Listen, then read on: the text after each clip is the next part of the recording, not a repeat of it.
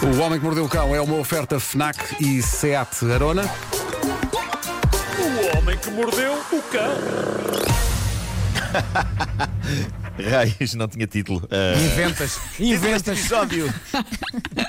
Fica só a gargalhada. título deste episódio. Uh, Miríade. uh, é melhor que faltar ao trabalho uh, devido à neve falsa. Bom. Bom, vamos a isto.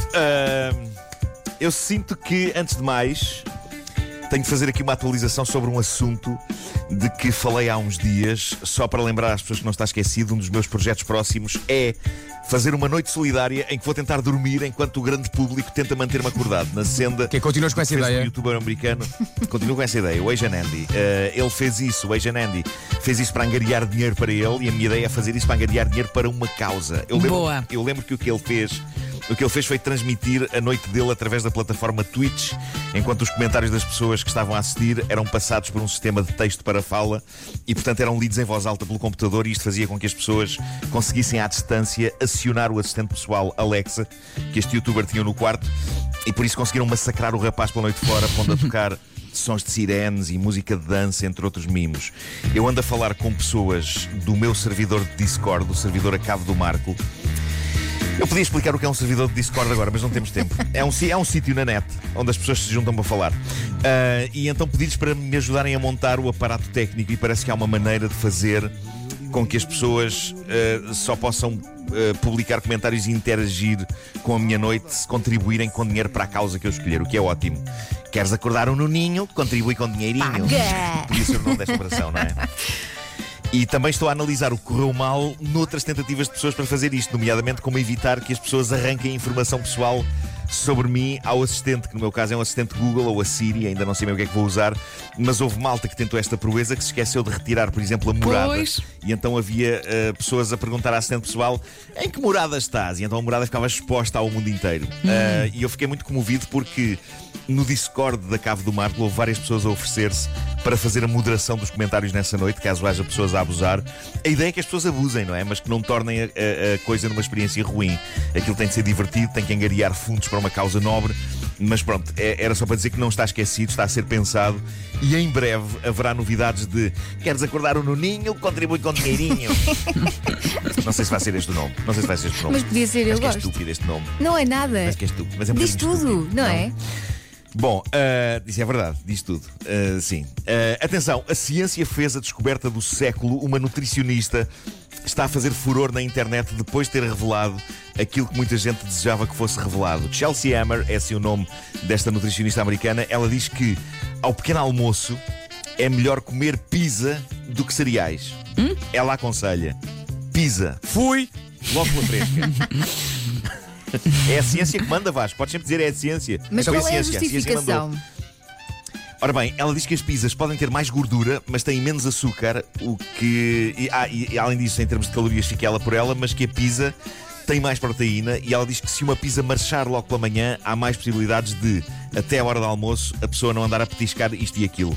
Ou seja, é acordar, mamar logo uma quatro estações, feitas as contas. Mamar. Quando a pessoa der por si, até está a emagrecer em vez de engordar, porque está satisfeitinha logo pela manhã, não é?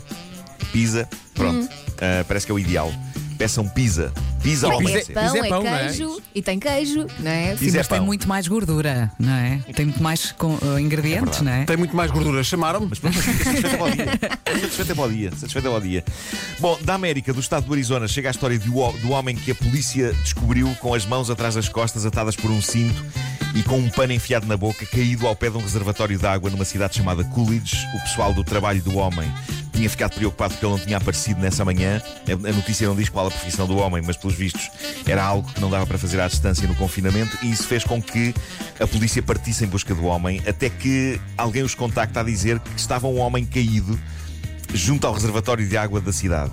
Quando a polícia chega ao local e liberta o homem, ele explica que dois tipos mascarados o tinham raptado, tinham-lhe dado uma pancada na cabeça que o tinha feito desmaiar, tinham-no metido num carro e tinham andado uns quilómetros com ele até finalmente o largarem ali ao pé do reservatório de água da cidade. É uma, é uma estranha história de rapto, porque de acho raptaram o, que é que tipo ele e acabaram por largá-lo sem mais nada. Então a polícia descobriu a verdade.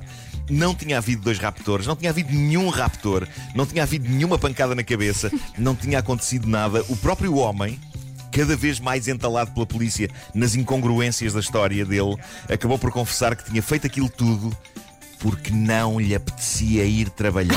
Epa. Eu acho isto fenomenal. Olha, acho eu sou fã, Pá, eu não, sou fã. chegava, não chegava a telefonar a dizer Sim, estou doente, malta, não cabeça." posso ir hoje. Exato.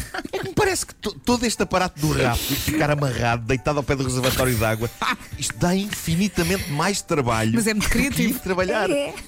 Isto é o pior plano de sempre para faltar ao trabalho, mas ele disse à polícia: ando cansado, precisava de um bocadinho de tempo livre. E aí está o tempo livre dele: tempo livre para se amarrar com um pano na boca, deitado no chão.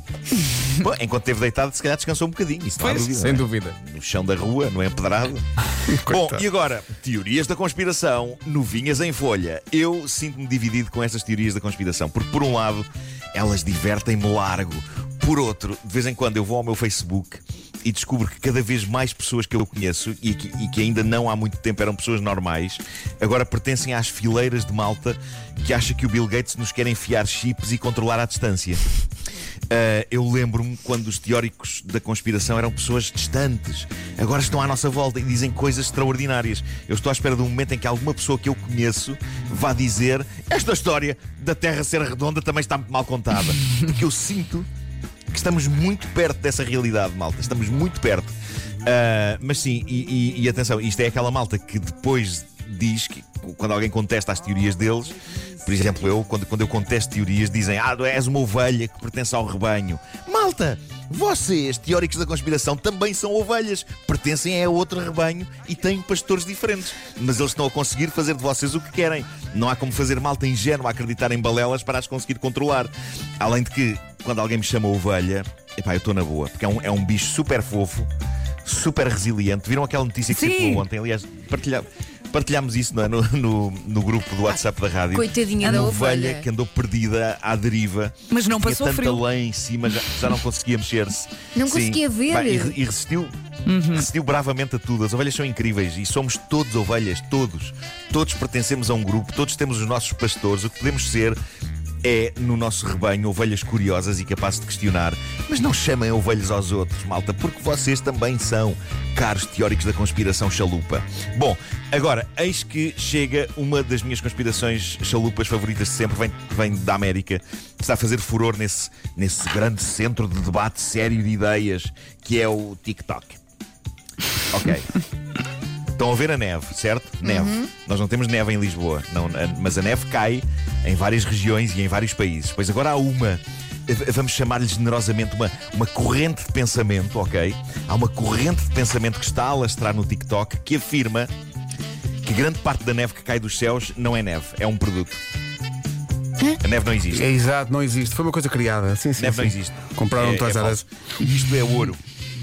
É ouro. Há um número considerável de pessoas no TikTok, é algumas é, no não- não- Twitter também, a tentar provar que a neve não é real. Foi a isto que chegámos. Malta que peguem isqueiros e põe-se a tentar derreter nacos de gelo e de neve e que perante a reação desse gelo e dessa neve à chama de um isqueiro, que é a reação normal de gelo e neve a uma chama de isqueiro, e eu, vou- já, eu já vou explicar a ciência disto. Mas essas pessoas dissertam sobre o estado do mundo, que é um mundo em que, dizem eles, a neve é falsa. Aparentemente há pessoas que dizem que a neve, e metem neve entre aspas, é um produto enviado da China em colaboração, claro está, com os governos e com o Bill Gates, para convencer o povo americano de que as alterações climáticas existem. Ok? Há malta a dizer isto. Nossa dos vídeos, Senhora. Há uma senhora que diz: se eu meter esta neve no micro-ondas, de certeza que vai começar a fazer faísca, porque isto está cheio de metais. Claro.